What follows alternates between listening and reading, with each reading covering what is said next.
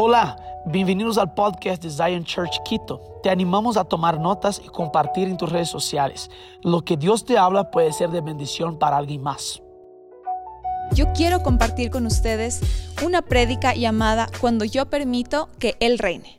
Y para esto vamos a ir a la historia de Namán. Esto está en Segunda de Reyes 5.1. Así que voy a leer junto con ustedes, ve y busca tu Biblia y vamos a comenzar a leer ahí, ¿ok? Y dice así, Cierto general del ejército del rey de Siria, llamado Naamán, era un hombre muy importante. Su señor lo tenía en alta estima, porque por medio de él era un guerrero muy valiente. El Señor le había dado la victoria a Siria, pero Naamán era leproso. Voy a terminar un rato ahí, voy a hacer un paréntesis, porque hay mucho que a mí me está hablando este versículo. Y yo de todo esto quiero destacar algo. Leemos que Naamán era todo un hombre, era un líder, era respetado, era famoso, era valiente, era un guerrero, era victorioso. Todos esos son los adjetivos que le dan. Y también dice que era leproso. Es decir, tenía lepra, tenía muchas heridas en su piel, en su cuerpo. Eso incluso afectaba seguramente a su sistema nervioso. Eran heridas que dolían. Sin embargo, hay algo que a mí me encanta, es que eso es lo final en cómo menciona esto. Esto nos dice aquí que él era valiente, que él era un montón de cosas, ¿no? Al final nos dice, él era leproso. Es decir, que esa, la lepra, las heridas, esa no era su identidad, esa era su condición.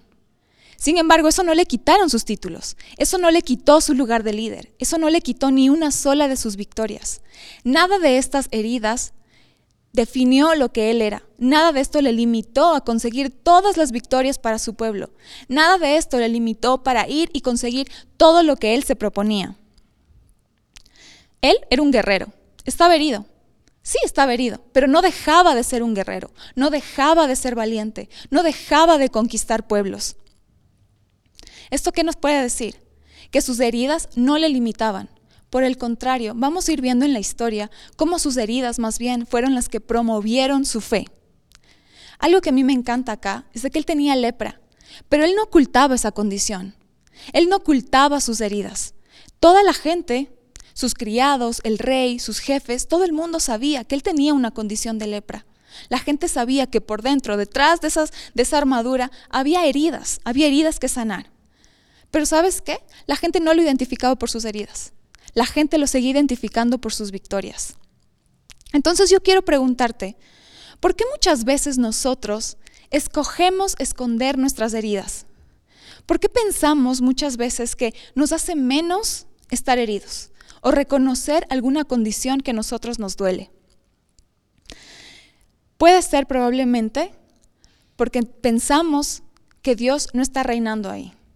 Porque muchas veces de forma equivocada pensamos que Dios solo reina en lo bueno, en lo que nos hace felices a nosotros, en lo que nosotros creemos que es justo, en lo que creemos que nos merecemos. Pero cuando estamos atravesando momentos de dolor o momentos de angustia, nos cuesta pensar que Jesús puede venir y puede reinar ahí. Así que el día de hoy yo quiero darte una buena noticia. Dios va a reinar ahí. Dios puede reinar ahí. Es más, Él debe reinar en esos lugares. Quiero seguir contándote la historia, ¿ok?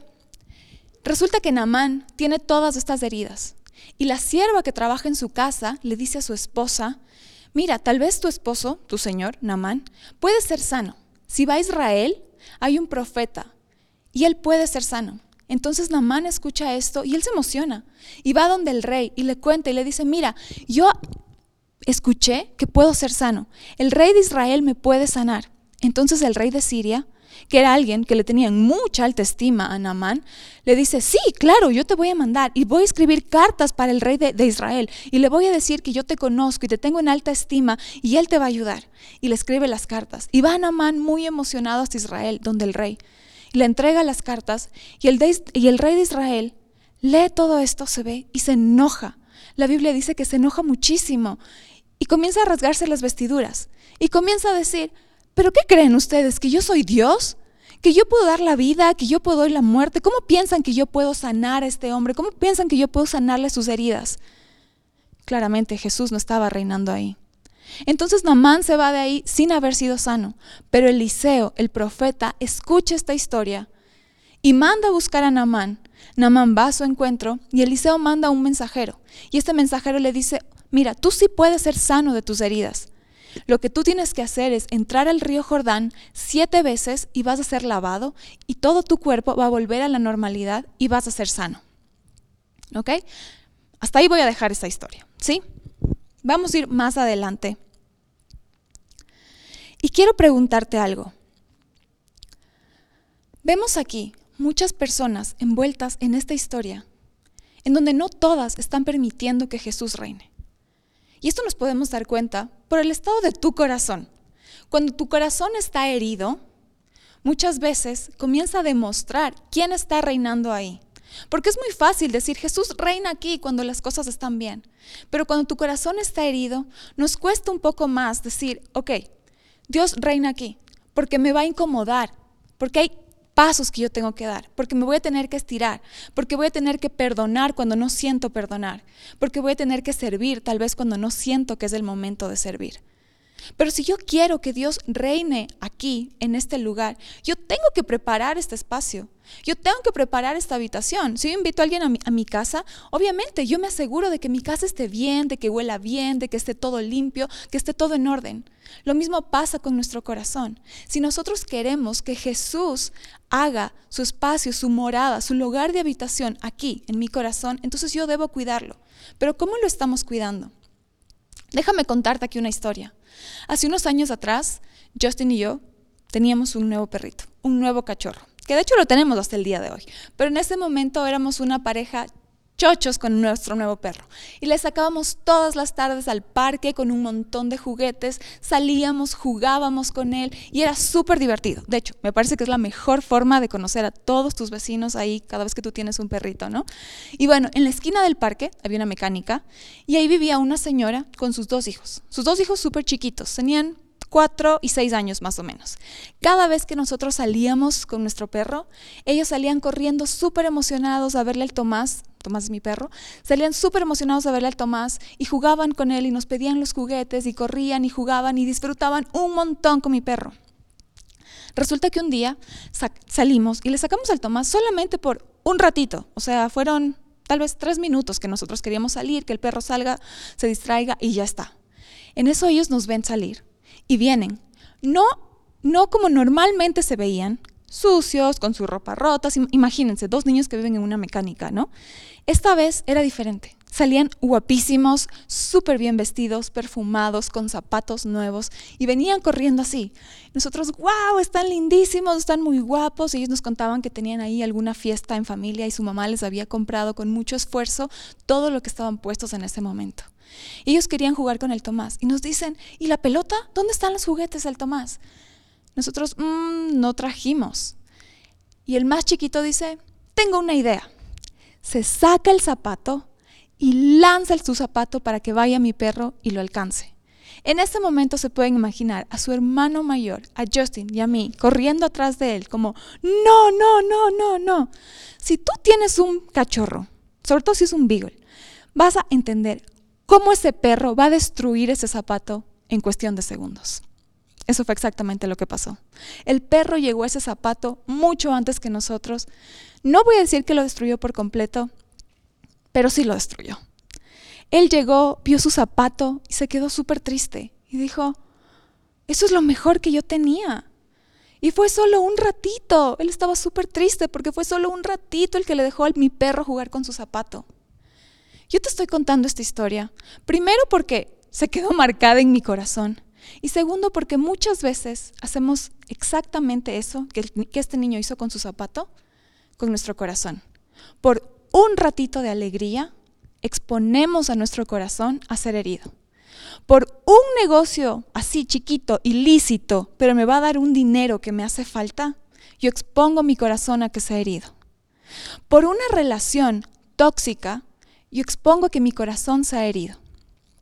Por momentos así, súper chiquitos, súper cortitos, que en un segundo mi corazón fue expuesto. ¿Y sabes qué? Ese no es el lugar de habitación que tú le quieres dar a Jesús. Él sí puede venir a habitar y reinar ahí. Pero obviamente nos va a tomar un proceso hasta que este lugar sea algo cómodo, incluso para nosotros, incluso para que nosotros aprendamos a vivir con nuestro corazón de una manera en la que estamos contentos, cómo estamos viviendo, cómo estamos pensando y cómo estamos actuando. ¿Sí? Yo quiero contarte aquí cómo es que nosotros podemos llegar a preparar nuestro corazón para entender y para permitir que Él reine. ¿Sí? Punto número uno yo permito, te voy a contar de hecho cuatro, cuatro puntos. Esta vez fui la milla extra, no son tres, son cuatro. Así es que punto número uno, ¿ya? Cuando yo permito que Él reine, yo entiendo que los caminos de Dios son mejores que los míos. En tu Biblia vas a encontrar un versículo que todos deberíamos saber y está en Juan 14:6, en donde dice, yo soy el camino, la verdad y la vida. Nadie viene al Padre sino por mí. Yo soy el camino. Jesús es el camino. ¿Cuántas veces nosotros estamos tomando el camino que es Jesús y no nuestros caminos? Si aplicamos a la historia que estamos leyendo en este momento de Namán, vemos que Namán pudo tenerlo absolutamente todo. Era súper famoso, él era súper reconocido, él tenía muchas victorias, él tenía muchos éxitos, pero ninguno de esos caminos lograron sanar su lepra. Ninguno de esos caminos sanaron sus heridas. Únicamente cuando él decidió obedecer y seguir las instrucciones que de parte de Dios vinieron, él fue sano. Únicamente en ese momento. Y de hecho en el versículo 15 tú vas a leer en tu Biblia que dice, ahora reconozco que no hay más Dios en toda la tierra que en Israel. Él reconoce que hay un solo Dios. Esto después de haber obedecido y después de escoger el camino que le llevaba a él. Este versículo también nos dice, Jesús es el camino, es la verdad y la vida. Y yo te voy a decir algo. Hablemos aquí de verdad. ¿Nosotros estamos dispuestos a escoger la verdad, que es Jesús? ¿O estamos viviendo bajo nuestra verdad? Que nuestra verdad, déjame decirte, puede ser circunstancial. Muchas veces mi verdad se va construyendo de acuerdo a lo que yo estoy viviendo, de acuerdo a mi entorno, de acuerdo a mis circunstancias, de acuerdo a mis experiencias. Muchas veces mi verdad puede cambiar. La verdad que es Jesús se mantiene, siempre, es eterna. Y te voy a decir aquí un ejemplo, como por si estás ahí dudando. Si a ti en tu matrimonio tal vez está yendo mal, entonces tú estás caminando bajo la verdad de que el matrimonio es el plan perfecto de Dios para un hombre y una mujer, o más bien estás pensando que el matrimonio no sirve para nada. Tal vez estás aconsejando como vayan a vivir juntos y luego ven si firman un papel. La única diferencia de un matrimonio es un papel firmado. ¿Cómo estás pensando? Si tú tal vez eres una mujer que has visto de cerca o has vivido de cerca abuso, tú estás pensando y estás viviendo bajo la verdad de Jesús, en donde el hombre es el líder y es la cabeza del hogar, en donde el hombre es un ser creado por Dios a su imagen y a su semejanza que merece nuestro respeto. ¿O estás pensando que las mujeres somos víctimas y los hombres son los malos? Si a ti tal vez te está yendo mal en algún negocio que pusiste con una familia, ¿estás viviendo bajo la verdad que los negocios familiares no prosperan? ¿O estás viviendo bajo la verdad que es Jesús, en donde cuando Él reina en mis finanzas, en mis relaciones, todo va a prosperar? Cuando Él comienza a reinar, cuando nosotros comenzamos a darle ese acceso, las cosas comienzan a ser transformadas. Muchas veces nosotros pensamos como cristianos y decimos, sí, Dios, tú, tú reinas en el cielo, en la tierra, tú reinas en mi país. Y pensamos siempre de forma macro. Y la verdad es de que en esta prédica lo que yo quiero es comenzar a retarte a pensar también de forma micro. Dios está reinando en tu corazón, en tus finanzas. Jesús está reinando en tu carácter. Jesús está reinando en cada una de tus relaciones y en cada una de las decisiones que tú estás tomando. Él está reinando, no sé, en la relación con tu jefe, en todo lo que tú hablas, en cómo tú actúas. Esa es vivir bajo la verdad que es Jesús. Y esto me lleva a mi punto número dos. Cuando permito que Él reine, yo entiendo que Dios quiere mi obediencia más que nada. Él no quiere mis sacrificios, Él no quiere otra cosa más que mi obediencia. Eso es primordial. En primera de Samuel 15:22 dice, ciertamente el obedecer es mejor que los sacrificios. El obedecer es prioritario. Dios quiere mi obediencia más que nada. Cuando yo permito que Él reine, yo comienzo a entender en mi corazón que mi obediencia a Dios es prioritaria. Es mucho más importante que mi opinión, es mucho más importante que mis sentimientos, es mucho más importante que mi comodidad. La obediencia a Dios es prioritaria. En esta historia de Namán, a mí me encanta la parte tan gráfica como él reacciona. A partir del versículo 9 dice, y Namán fue a ver a Eliseo, el momento en el que él escuchó que Eliseo le podía, le podía sanar, ¿no? A través del poder de Jesús. Y al llegar a la puerta de su casa se detuvo con sus caballos y con su carro de guerra. Entonces se imaginan a alguien grande, poderoso, muy victorioso, vaya. Entonces Eliseo mandó un mensajero a que le dijera, ve y lávate siete veces en el Jordán y tu carne volverá a ser como antes era, y quedarás limpio de tu lepra. Pero Namán se enojó y se fue, mientras él decía, ¿cómo? Yo pensaba que ese profeta saldría a verme y que de pie invocaría el nombre de Jesús su Dios, y luego alzaría la mano, tocaría la parte enferma y me sanaría de la lepra. A él le molestó cuando él se dio cuenta que para ser sano requería algo de él. Requería ir, entrar en el río Jordán, hacer siete veces, entrar y salir, entrar y salir, y eso no le gustó. Él decía, ¿por qué? ¿Por qué no viene él? Yo pensé que él iba a invocar el nombre de Dios y Dios iba a venir con su mano poderosa y lo iba a sanar. Y muchas veces nosotros pensamos de esa misma manera. Dios, yo estoy pidiendo por una restauración con mis padres, por una restauración en la familia, por una restauración en la relación con mis hermanos, en la relación con mi esposo. Pero estamos esperando que venga Jesús con su mano poderosa, ¡pum!, sana y todo queda restaurado. Yo no te digo que eso no puede pasar. Sí puede pasar. Pero ¿sabes qué? Jesús también va a pedir algo de ti. Y para comenzar a restaurar probablemente te dice, ok, comienza por ir y pedir perdón. Comienza por ir y perdonar. Comienza por soltar. Comienza por dejar de controlar. Y es ahí cuando nos ponemos como Namán y decimos, no, ¿Cómo es posible? ¿Cómo me vas a pedir esto? Es absurdo. Déjame decirte algo. En esta historia, él se da la vuelta y se va, súper enojado. Y luego sus criados, dice la Biblia, sus empleados, comienzan a decirle como, oye, pero tal vez deberías escuchar. Pero tal vez si haces lo que te dicen, puedes quedar sano. A la final, no tenía mucho que perder.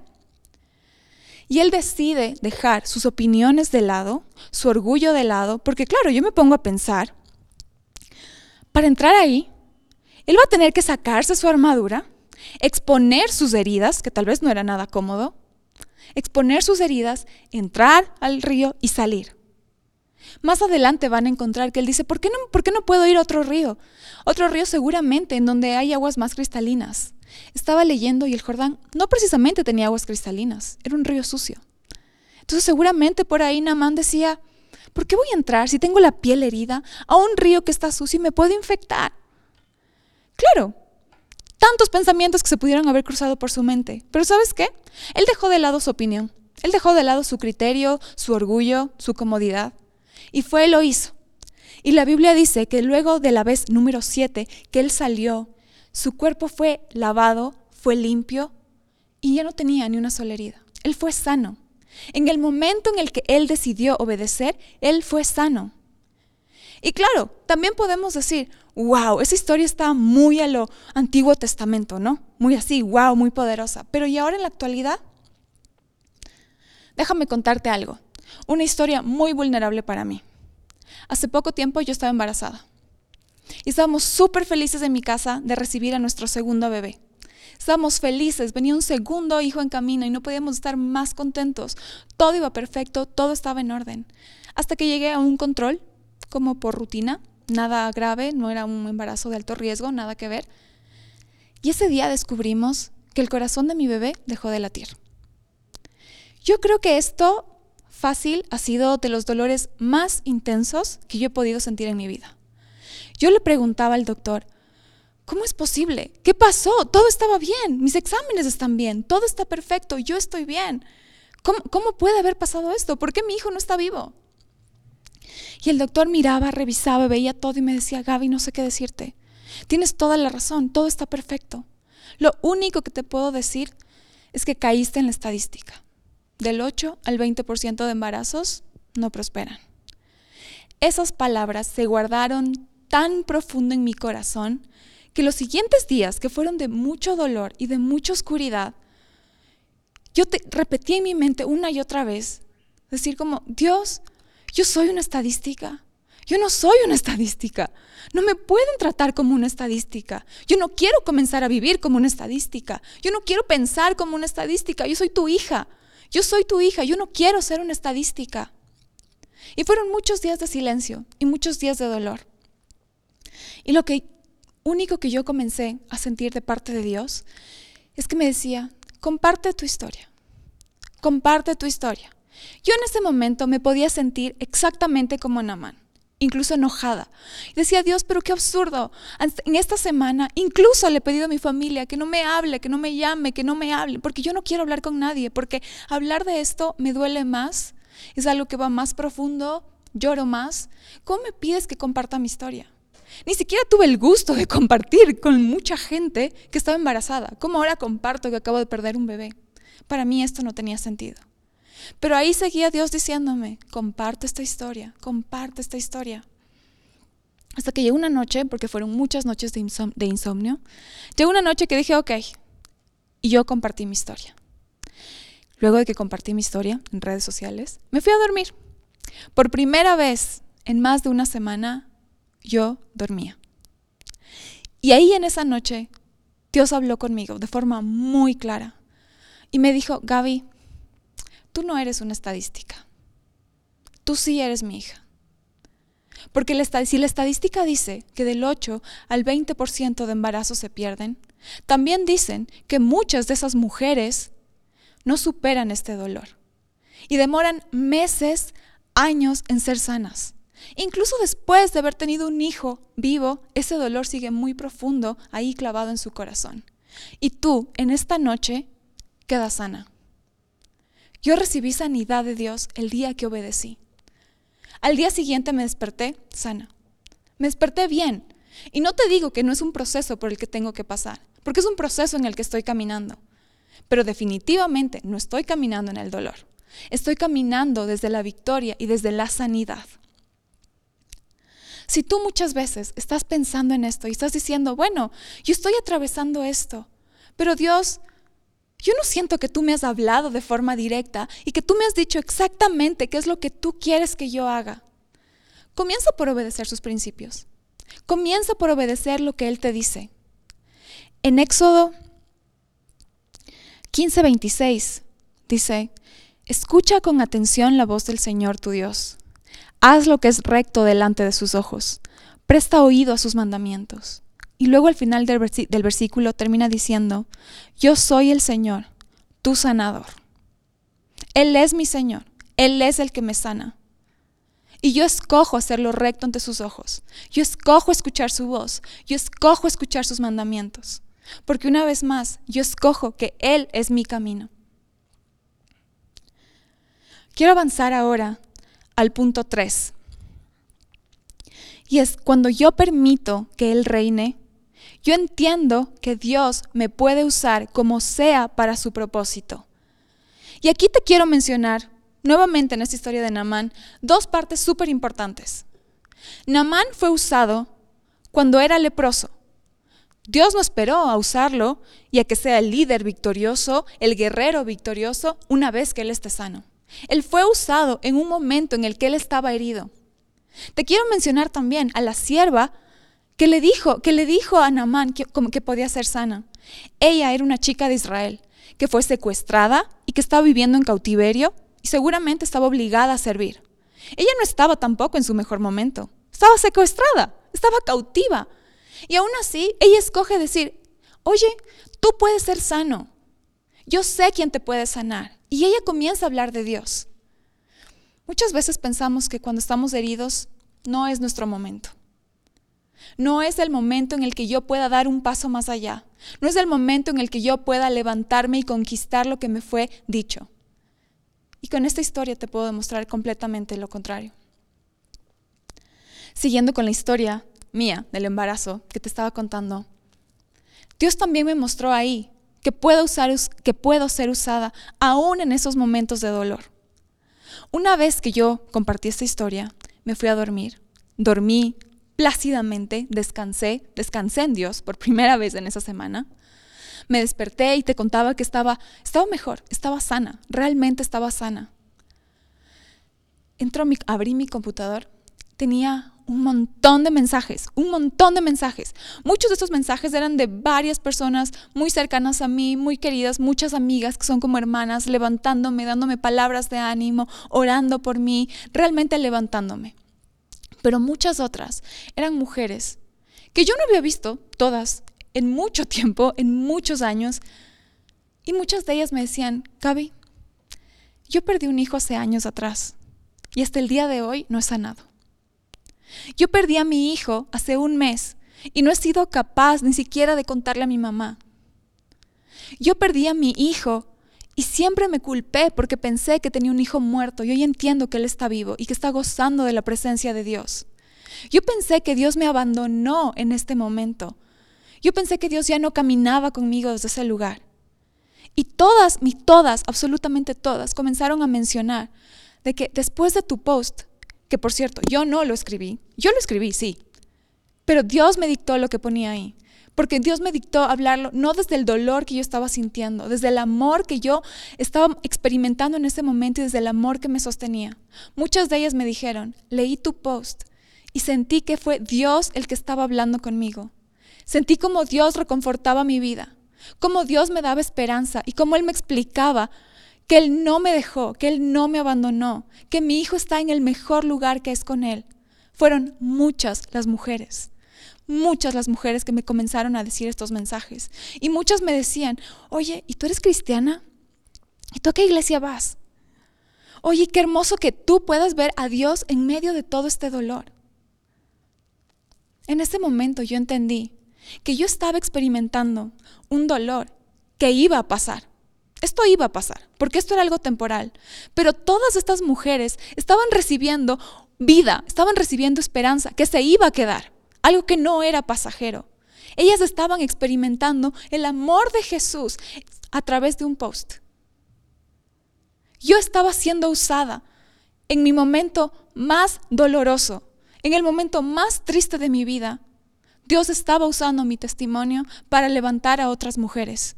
Y yo sí puedo decir que todo esto que estuve viviendo fue parte del propósito de Dios. Y realmente le doy a Él la gloria por esto.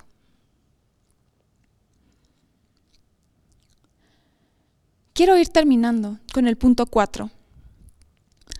Y es que cuando yo permito que Él reine, mi corazón entiende que tengo el respaldo de Dios.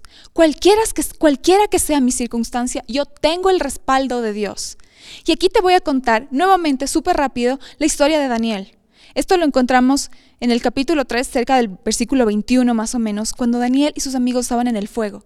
Ellos deciden no adorar a la estatua que el rey Nabucodonosor había construido. Y decir, bueno, y el rey decide mandarlos al fuego. La Biblia dice que los guardias que les empujaron al fuego, todos ellos murieron solamente del calor que venía de ahí. Y llevaron a tres al fuego. Y llega un rato en el que el rey dice, ¿cuántos lanzaron al fuego? ¿Tres? Porque yo veo cuatro. Este cuatro era el ángel de Dios que estaba ahí acompañándolos. Y el rey dice, no, no, no, no, sáquenlos de ahí. Los sacan y ellos salen en perfectas condiciones. No tenían ni un cabello quemado. La Biblia dice que ni siquiera olían a humo. ¿Yo por qué te cuento esta historia? Porque el ángel de Jehová estaba ahí, estaba con ellos, exactamente de la misma manera que está con nosotros cada vez que atravesamos el fuego, cada vez que pasamos por una prueba, cada vez que pasamos por un tiempo difícil.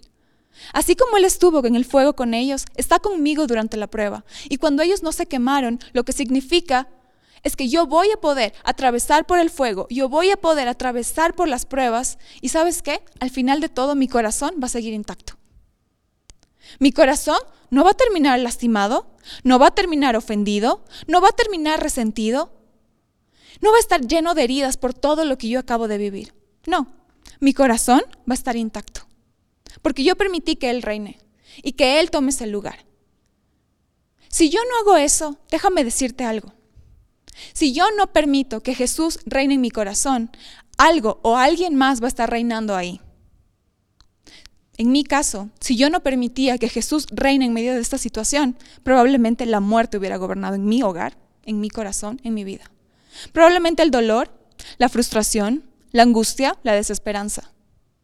Y para mí eso no es ningún plan.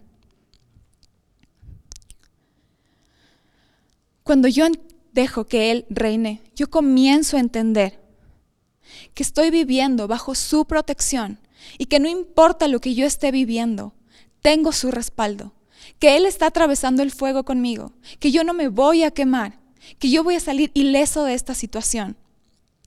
Y para ir terminando, quiero cerrar con este versículo que a mí me confirma su respaldo. Y eso está en Salmos 94, 18, en donde dice, cuando sentí que me caía, tú me sostuviste. Cuando sentí que me caía, tú me sostuviste. No dice cuando me caí, cuando sentí que me caía. Una vez más está ahí Jesús, extendiendo su mano y sosteniéndote para que no caigas. Pero es nuestro deber darle el acceso para que Él comience a gobernar y a reinar en cada uno de los aspectos de tu vida, en cada una de las áreas en las que tú estás viviendo. Y en este momento solamente quiero orar contigo, quiero entregarle este tiempo a Dios. Sí, así que yo te invito a que en el lugar que tú estés te pongas de pie, que cierres tus ojos, que te pongas en una posición de adoración, de rendición completa a Él y comencemos a darle gracias. Gracias Jesús, gracias por tu presencia aquí en este lugar. Gracias Señor porque tienes acceso a nuestra vida, a nuestra casa, Jesús. Gracias porque tú nos has mantenido protegidos en todo este tiempo. El día de hoy, Señor, yo quiero darte el acceso a mi vida. Yo quiero preparar mi corazón. El día de hoy yo permito, yo te pido que tú vengas y reines en mí, que tú vengas y reines sobre mi corazón, sobre cada una de estas circunstancias que yo estoy viviendo, sobre mi matrimonio, sobre mis relaciones, sobre mi carácter. Hoy quiero declarar que eres tú quien reina, eres tú el que reina Jesús, en mi vida, en mi casa, en mi familia. Gracias Dios por hablarnos hoy de forma tan clara Gracias por tu espíritu que nos acompaña en todo momento. Te entregamos el resto de esta semana y te damos gracias por todo lo que tú haces en nuestras vidas. En tu nombre oramos. Amén. Esperamos que este mensaje haya impactado tu vida. Suscríbete porque subimos nuevas prédicas todas las semanas.